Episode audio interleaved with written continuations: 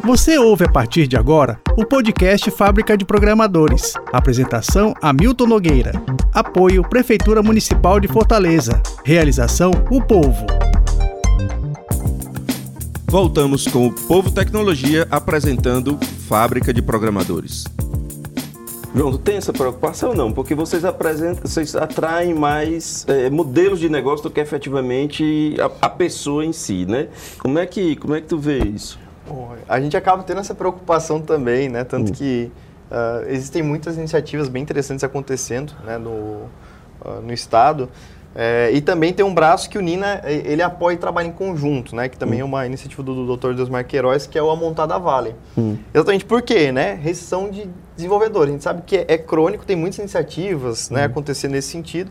É, e o Nina está em conjunto, claro, né? Uma iniciativa apartada, mas não está próximo para quê?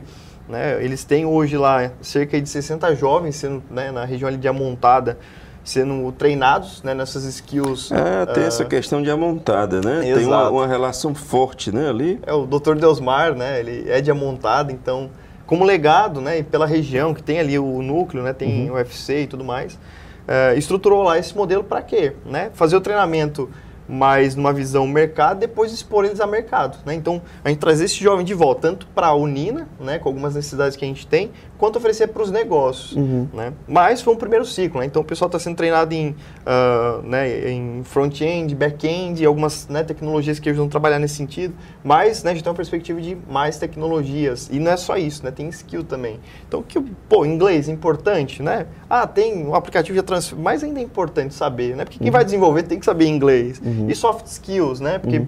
quando a gente fala do, do dígito, apesar de a gente ter ido para o braço, né? Tecnologia da informação tem outros pontos que aborda, né? Por hum. exemplo, ah, eu sou advogado, quero ir para o dígito, eu tenho que virar programador? Não, né? de repente eu vou trabalhar com LGPD, trabalhar com direitos para startups. Do usuário. Né? Posso trabalhar com questões focadas em usuário.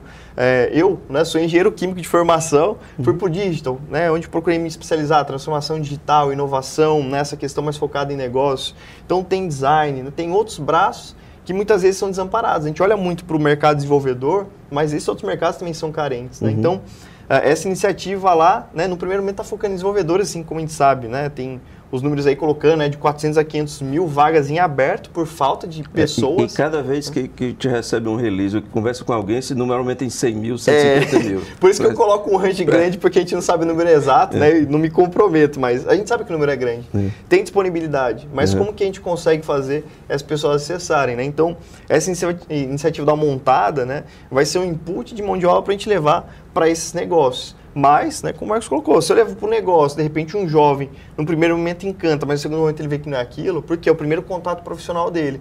Né? E de repente ele está vindo falando uma língua diferente, ou vivendo um mundo diferente, né? e no fim do dia ele vai cair numa esteira ali que é muito parecido. Né? Como a gente falou, de repente o um modelo de segunda revolução industrial é disfarçado. Né? Uhum. Então ele vai sentir, né? ele vai sentir isso vai, opa, e vai ter vazão. Né? Então o cara levou o intelecto que ele poderia desenvolver naquela corporação e acaba tendo essa saída. Então é, e um outro ponto né, que eu acho importante desses programas também, hum. é, a academia ela é muito forte no Brasil, mas ainda a gente precisa só de uma releitura, um respecto nesse sentido. Né? Porque é, tem né, o, um, um, estudo até que, que foi feito, né, é uma tese, na verdade, de Herman é, Ebbingham, né, que ele fala muito da, da curva de esquecimento. Né? Tudo que eu aprendo, alguma coisa eu vou esquecer. Hum.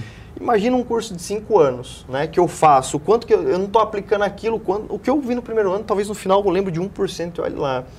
É, então, como de repente a gente consegue mudar esse espectro, né? Como que a gente consegue trazer vivências mais práticas, inclusive visão de mercado, né? Se a gente olhar hoje, o Brasil tem uma, uma posição de relevância. Isso sem prejuízo da formação intelectual, Exato. né? Isso é necessário, nós não estamos é falando de trocar conhecimento não. por algo mecânico, não, não, não é isso. Não.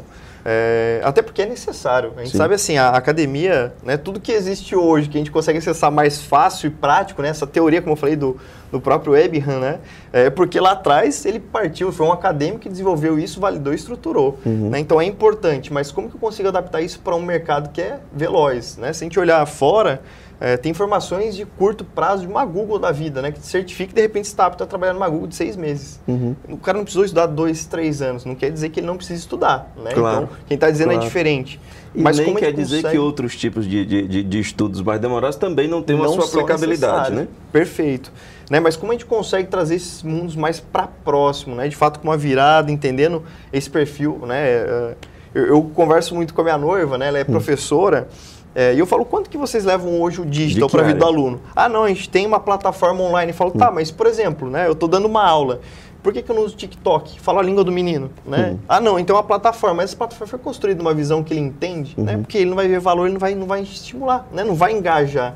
Então o negócio também é assim, será que eu estou, de repente, né, falando a língua daquela pessoa, né? Será aí, como a gente, aí a gente, a gente tá entra numa, numa, nuvem cinzenta, é. cinzenta que é a área de que é comunicação. Exato. Comunicar com esse público que você quer que trabalhe para você, comunicar com esse público que você quer que ele tenha determinadas habilidades, determinados conhecimentos que você vai precisar para aplicabilidade na sua empresa, mas que tem uma uma, uma gigante de, distância no, no, no, que comunicar e como comunica, como Perfeito. conversa com ele, né? Perfeito.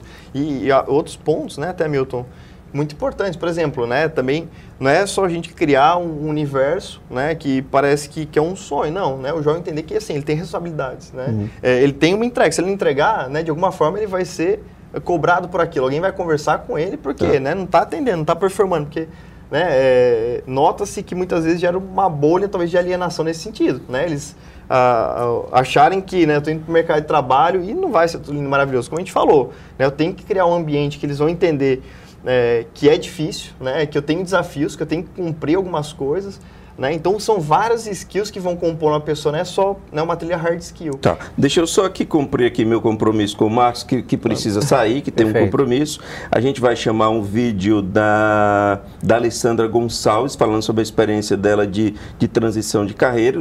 Voltamos conversando com o João e a gente se despede do Marcos aqui. Pode soltar o vídeo. Olá pessoal, me chamo Alessandra, trabalho na empresa PM Web que desenvolve uma solução tecnológica para hotelaria. Então, trabalha com e-commerce, desenvolvimento de site, motor de reservas e também CRM. Tudo isso com a intenção de auxiliar os hotéis é, a fazer venda direta. Mas hoje eu vim compartilhar com vocês um pouquinho da minha trajetória profissional. Muita gente tem curiosidade de como, é, que eu fiz, né, qual foi minha formação para trabalhar em empresa de tecnologia. E na verdade, formação é em administração e depois acabei fazendo uma pós em gestão de projetos.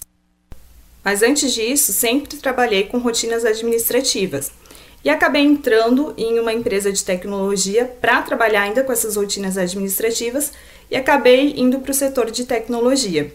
Então, é, até mesmo em outras empresas depois, eu acabei trabalhando com profissionais que eram formados em arquitetura, engenharia, as diversas, os diversos cursos que tem. Então, para quem tem essa curiosidade de, ah, precisa ter um, um curso técnico, um curso de TI para trabalhar com tecnologia, não necessariamente. Você pode tentar uma vaga para uma empresa de tecnologia, é, de acordo com o teu perfil, teus conhecimentos, é, mais na questão de boa comunicação, proatividade, então, após isso, você pode buscar se especializar. Se quiser buscar antes, melhor ainda. Existem vários cursos nessa área, gratuitos inclusive, né, e online, que você pode ir se familiarizando e se especializando também antes de entrar numa empresa assim. Então, é, é muito possível para todo mundo. A gente sabe também que as empresas de tecnologia uh, têm algumas flexibilidades a mais, como trabalho remoto, quando tem o trabalho presencial tem as questões de lazer também. E por isso hoje tem uma busca muito grande para trabalhar em empresas assim, mas é, eu sinto, o mercado sente que ainda tem muita gente perdida quanto a isso. O que fazer para trabalhar numa empresa de tecnologia, né? Ou uh, como fazer essa transição. Então, utilize as experiências que você tem hoje, vai adequando, aprimorando, é, com o que eu falei, né, cursos online de processos voltados à área de tecnologia. E depois que você estiver lá dentro, você vai sentindo o onde se encaixa mais. E aí pode se especializar nisso também. Espero ter ajudado quem ainda tinha alguma dúvida e também Deixo aqui minha super recomendação em trabalhar com tecnologia. Bom, então a gente é, viu aí a Alessandra Gonçalves, ela é gerente de projetos da APM Web, é administradora e hoje trabalha na área de tecnologia, mora em Santa Catarina e trabalha na empresa de São Paulo. é, e ela deu esse depoimento a respeito de transição da carreira. O Marcos Freitas, que é fundador e CEO da aceleradora de negócios Seja Alta Performance, nos deixou há pouco, tinha um compromisso, eu tinha esse esse acordo com ele, mas fica aqui conosco o João Justa, que é head de operação e inovação do Nina Hub, e a Sara nos ajudando ali na, na acessibilidade. João, é comum você ver, é, você falou de um público médico, de, médio de, de 30 anos de idade, que é essa pessoa que está uh, empreendendo ali com, seu, com a sua startup já com o produto formado, e com o produto já, já formado, já formatado, chega para o Nina com o convencimento de que teve uma boa ideia, mas precisa de tração, precisa de investimento. É esse o perfil.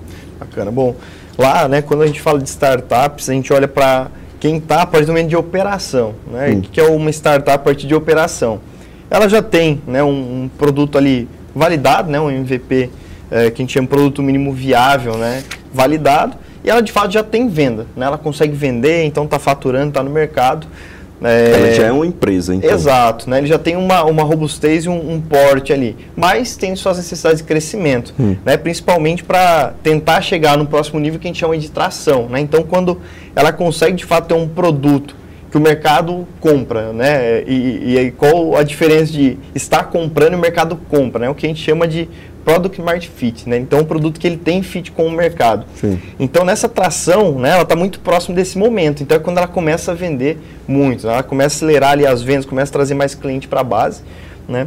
Para partir para um próximo momento que a gente chama de scale up, né? Que é Sim. quando de fato ela, uh, na curva, né, de escalabilidade ali que a gente fala, né, do, da, da virada de curva, é quando ela começa a disparar de fato, né? Porque o produto dela encaixou, é aquilo, ela tem um mercado bem definido, está tudo muito claro, então é, de fato, trabalhar a questão de máquina de vendas. Né? Então, a, gente procura, dentro do Nina, tá junto com essas uh, corporações, principalmente cearenses. Né? Então, hoje, todas as startups que estão conosco no Nina são do Ceará, para né, apoiar e ter um ponto de ancoragem para elas continuarem aqui. Né? Porque a gente nota que tem muitas startups surgindo aqui que de extremo sucesso, né? Agendedu, Mobius, tem Green Mile, né? o pessoal da Mercadap. Então, o, o Ceará tem muito potencial, mas assim, chega um momento que elas acabam indo para fora, né? Elas têm que crescer, elas vão procurar onde existe um ponto. Então, Nina procura ser um ponto, né? Quando elas estão nessa jornada e numa maturidade um pouquinho maior, um ponto de apoio nesse sentido, né? uhum. né? Para elas acoplarem.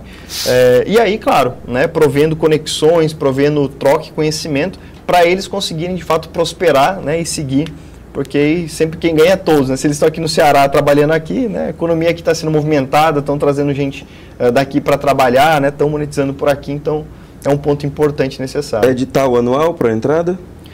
A gente tem, né, para residência física, um edital que ele é anual, né, por questões de espaço e restrição, mas a gente vai lançar, né, em breve o um modelo Digital e Digital, que aí Sim. vai ser de fato aberto, né? Quando a startup quiser é entrar e conectar conosco, vai estar lá. Não né? precisa necessariamente estar lá.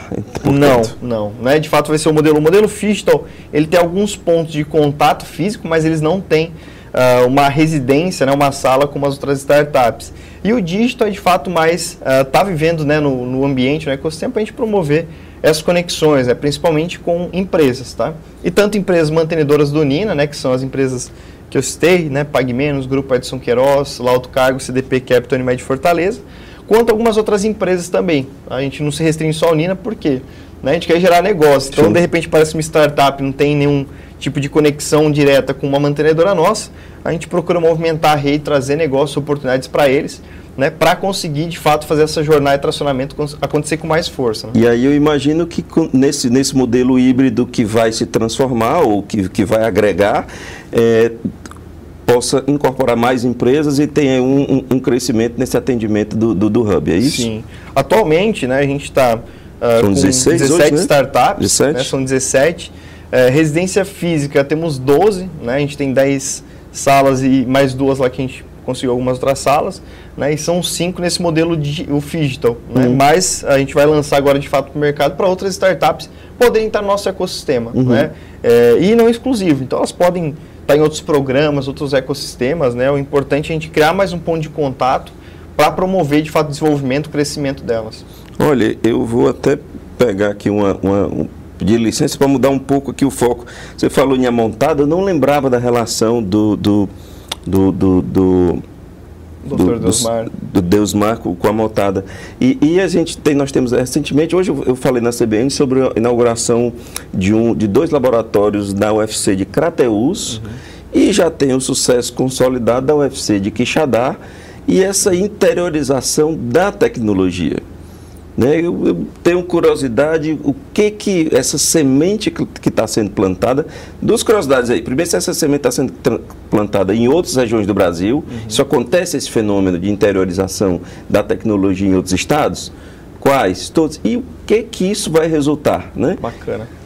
Bom, é, eu acredito que assim, um estado que já tenha trabalhado um pouco nessa linha e tal, mais maduro no Nordeste, é, Pernambuco, né, até pela questão de Porto, César, né, eles têm um trabalho muito forte de academia, então tem algo nessa linha. Né, até Porto, por, lembro, São Gonçalo da Amarante também com o Porto do Pecém, agora eu lembrei. É, e, e, e, aí tem, agora acho que no Ceará é um movimento muito forte, porque exatamente a academia. Né, o ponto que o Marcos compartilhou, hum. existe uma academia muito forte no Ceará. Né, hum. As pessoas também do Ceará são brilhantes, né, como a gente falou, a questão ITA, IME, é, olhando para outros pontos no Brasil, né, o o, lá atrás, doutor Dos Queiroz, o, o, primeiro lampejo de Nino, né, foi por isso, para ele viajar, conhecer outros lugares, sempre encontrar ou pessoas do Nordeste ou cearenses, né, em posições aí extremamente relevantes, e exatamente essa evasão né, intelectual. Então, uh, um ponto que a gente olha né, para Vale do Silício e outros pontos do mundo que, que são bem-sucedidos nessa jornada é retenção intelectual.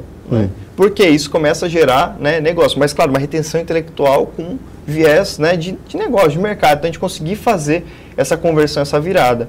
É, e a gente nota né, muitas empresas, iniciativas aproximando do Ceará, acreditam por, por isso, né, notarem esse potencial. Né, a gente olha, é, por exemplo, o pessoal da B3, né, com o movimento Mandacaru Dev, que tem... Mandacaru, Mandacaru Dev, Dev laboratório. Né? Inclusive, tem meninos Isso. que foram contratados pela B3, né? um movimento muito bacana, o pessoal assim, apoiando muito uhum. né? as uhum. iniciativas ali da, da B3, junto com o pessoal apoiando, inclusive, nessa perspectiva. Né? Não é só um programa de treinamento. Né? No final, pô, os meninos foram contratados, vão trabalhar na B3 daqui. Né? Uhum. Eles foram lá conhecer a B3, eu estava em São Paulo na época, não deu por agenda para estar tá lá e conhecer e ver, né? mas poxa, né, imagina a perspectiva assim, um jovem, né, que o primeiro, de repente, emprego dele é trabalhando com a B3, né, que é uma instituição de extrema relevância, né, numa região, né, que de repente ele tem a sua fragilidade, num, com um salário que de segmento repente... absolutamente desafiador, que precisa de muito software, precisa de muita lógica, precisa de muito jovem, Exato. precisa de muito investimento. Perfeito. E com um efeito transformador. Exato. Grande, né? é, e aí a questão da montada Vale do Dr. Deusmar é a mesma visão, né, como que eu gero impacto? E hoje né, para um jovem trabalhar com a tecnologia da informação, ser desenvolvedor, que ele precisa? Um computador e internet. Não precisa nem necessariamente estar e lá, aí, o que que é mas montada... gera transformação lá. Perfeito. Né? O que, que o a montada provém? Exatamente isso. Conhecimento né, técnico, uh, o dispositivo, que é a máquina, né? Uh, tem a questão de internet também, que eles procuraram sanar essa necessidade para eles poderem trabalhar, porque tem as interações físicas né, pela uhum. unidade sem a montada, mas os jovens ficam dispersos pela região. Uhum. Né? E depois, no final, a gente quer promover isso, contato uhum. com o mercado, ou seja, oportunidade. Né? Para quê? Gerar transformação. Então, é, eles localmente né, conseguem impactar trabalhando com empresas fora, então muda toda a realidade. Né? Eu acho que uh, a perspectiva local né, de uma talvez criação né, muito antiga, arcaica até ultrapassada, né, de uhum. uma região sempre com uma dificuldade para uma região de prosperidade. Uhum. Né? Então acho que é, é, interessante essas iniciativas, o próprio né, governo, seja do estado, municipal, uh, várias iniciativas privadas se juntando e criando movimentos nesse sentido, porque vai gerar transformação. Né? E o principal ponto, né, que é um desafio é, que a gente estava comentando, né, e estou uhum. muito aqui, como a gente retém esses jovens aqui, né, como a gente uhum. faz eles ficarem aqui, construindo para coisas daqui. Por quê? Uhum. Né? A gente tem N exemplos de jovens uh, daqui que trabalham aqui, porém para empresas de fora, né? uhum. né? ganhando em dólar, ganhando em euro. Isso é ruim, pelo contrário. Que é uma sedução muito forte, né? Difícil essa competição, né? Exato.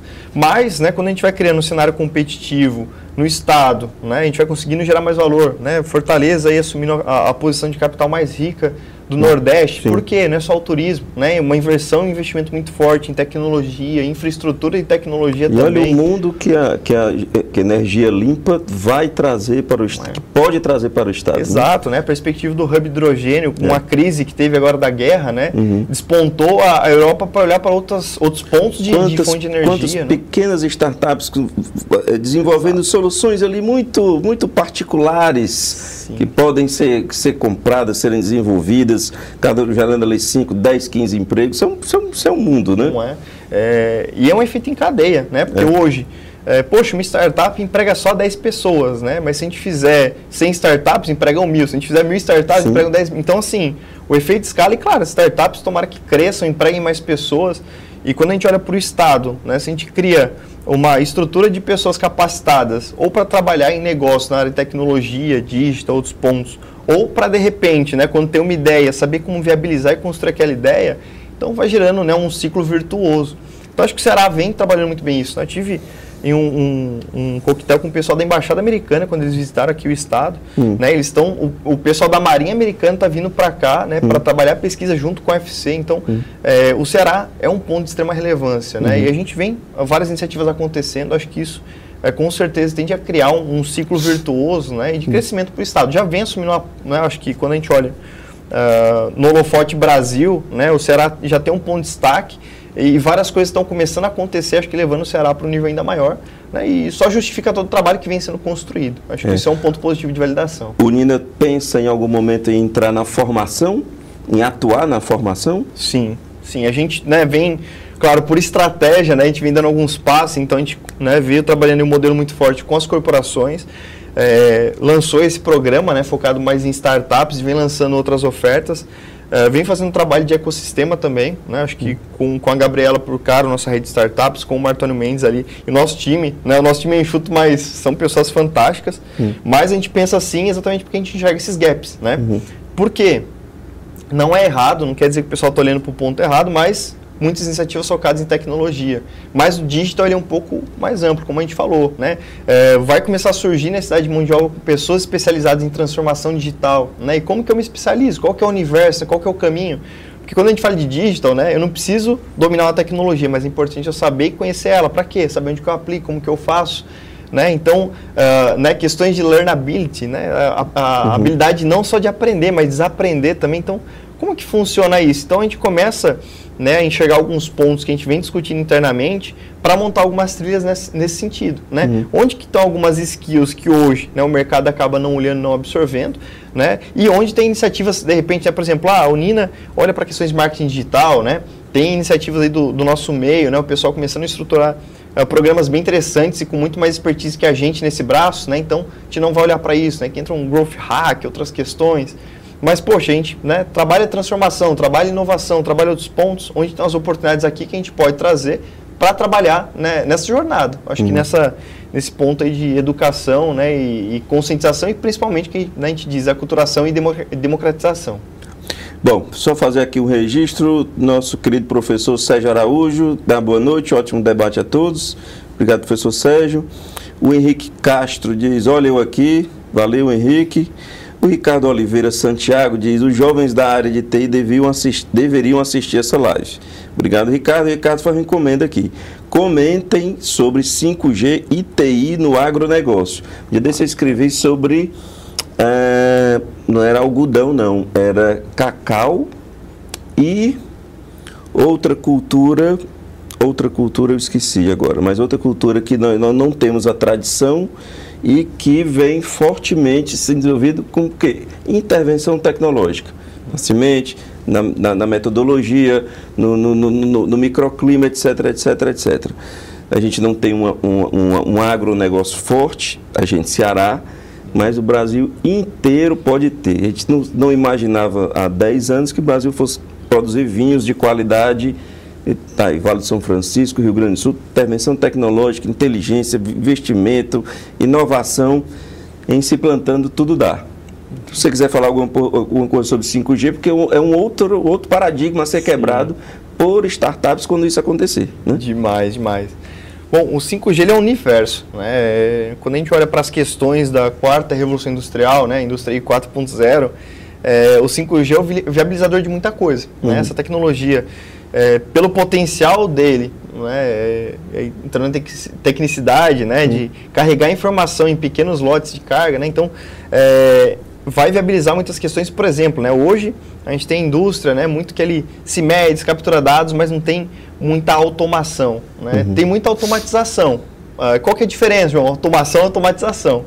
eu tenho uma atividade que eu faço rotineira, eu vou lá e coloco um robô para fazer aquilo, automatizei. Se mudar o padrão daquilo, né, ele o robô trava. não funciona. A automação ela consegue notar isso e disparar alguns alarmes, então ela tomar algumas ações né, de forma né, mais automatizada. Então, é a automatização é o primeiro passo, a automação é o segundo. E quando a gente olha fora, né, nas questões de indústria, isso ajuda muito porque, né, é, hoje, para eu calibrar uma linha de produção, né, de repente fazer um trabalho ali e saber qual é o melhor ponto de produtividade, de repente eu tenho alguns sensores, captura alguma coisa, e só que né, no, no fim do dia vai ali um, uma pessoa, não que ela não tenha capacidade, analisa né, e toma uma decisão. Hum. Se eu tenho uma máquina fazendo isso em tempo real, né, ela sabe que de repente por uma trepidação, se eu mudar um pouquinho o padrão, minha máquina ela sobe produtividade.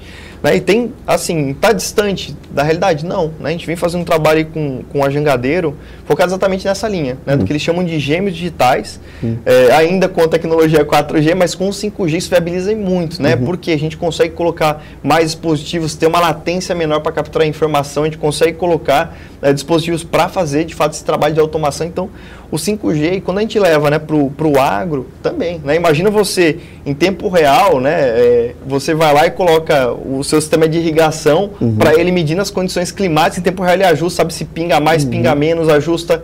Então, o 5G ele traz essa perspectiva de viabilidade. Uhum. E aí, dentro disso, né, a perspectiva é o quê? Oportunidades. Né? Uhum. Então, uh, vão surgir muitas novas tecnologias possíveis. Tem gente, claro, que já vem trabalhando e estudando. Né? O agro no Brasil é, é, um mercado que vem crescendo, tem muita oportunidade, né? Quando a gente olha para agro, né, o health, o Brasil, assim como no mundo, né, tem hum. muita evolução quando a gente olha em fintechs, né? Tanto que Sim. o número de unicórnios é muito grande, mas agro, saúde, tem muita oportunidade. Uhum. Indústria, né? Então, é onde, de repente, assim, o 5G vai gerar um grande impacto e eu que talvez uma grande revolução para a gente conseguir trazer mais em evidência né, novas oportunidades nesse sentido. Então, né, de repente, unicórnios aí, né, no setor agro, em startup, porque vem surgindo muita coisa. Uhum. Mas ele é um viabilizador, né? Uhum. E só quando a gente, de fato, tiver ele... Claro, já tem ensaios, né? Acho que é, em São Paulo, né? Eu sei que tem laboratórios aqui eu desconheço e pode ser desinformação minha, hum. né? Mas eu sei que tem muito ensaio já acontecendo com a tecnologia 5G. É, tem muito, tem muito debate, o IFCE está tá, tá amadurecendo esse debate, de fato. Agora é, é, é, um mundo ainda a explodir nos próximos 5, 6 anos e isso vai tomar conta de muita coisa. Você falou, a gente falou em corredores digitais, a gente falou, tem, acho salvo engano, o BNB tem um edital também de, de, de startups, o Nina e outros eu conheço assim de cabeça uns, umas quatro ou cinco oportunidades interessantes uhum. de Rapadura Valley, né? Algumas, algumas em que você tem uma ambiência ali que você pode vir com a, com a startup para poder, poder se desenvolver de alguma forma. É, isso, é, isso é suficiente? Está em bom número quando você compara com outras capitais do Nordeste? Você tem essa, essa informação? Olha, né, eu não eu desconheço das outras né, capitais, hum. mas olhando para o Ceará, acho que o número é interessante. Né? Então, hum. o programa é, o Corredores Digitais, né? Que ele, ele consegue impactar o estado todo. E que né? pega o, os talentos de determinadas regiões, né? Isso é muito bem pensado? Exato.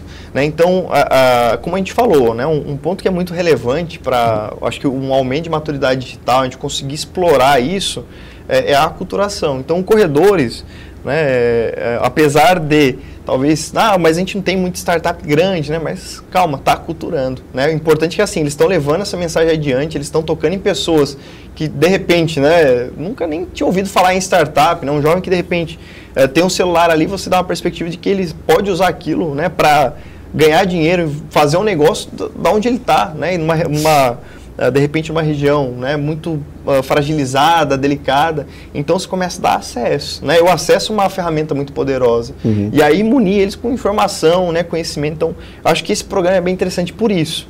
Mas, né, poxa, de repente ele foi lá, uh, construiu e quer evoluir. Né? O próprio Corredores tem uma jornada também de que a gente chama de tração, né, que é para negócio que tem uma maturidade um pouquinho maior, mas pô, precisa de investimento. Né? Então, uh, vem começando a surgir movimentos nesse sentido. Né? Uhum. De forma discreta ainda? Sim, mas estão acontecendo. O principal ponto é essa movimentação. Então, né, poxa, o Nina ele olha para startups mais à frente, mas né, tem programas do Sebrae, tem a própria Casa Azul com programas de aceleração, né, tem o pessoal do Best Innovation. Então, né, tá se formando alguns grupos de anjo, né, para investir exatamente nessas startups mais iniciais, né?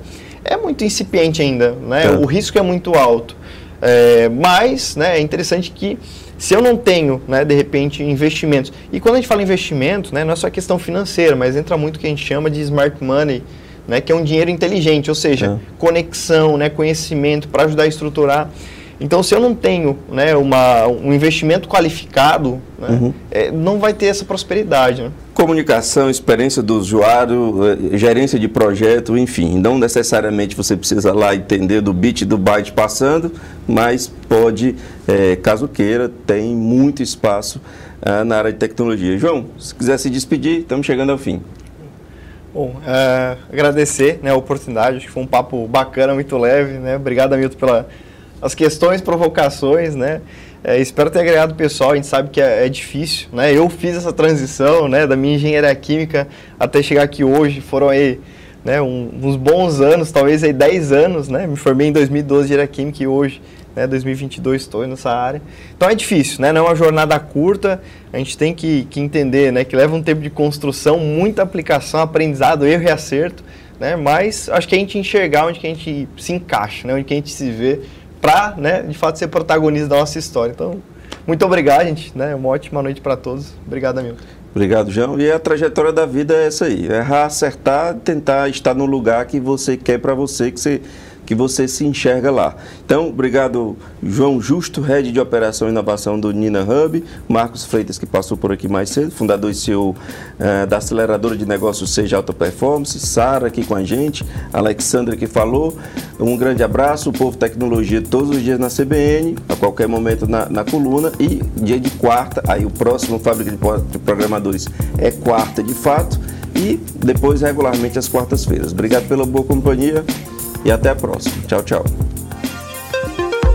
Você ouviu o podcast Fábrica de Programadores com Hamilton Nogueira. Apoio Prefeitura Municipal de Fortaleza. Realização O Povo.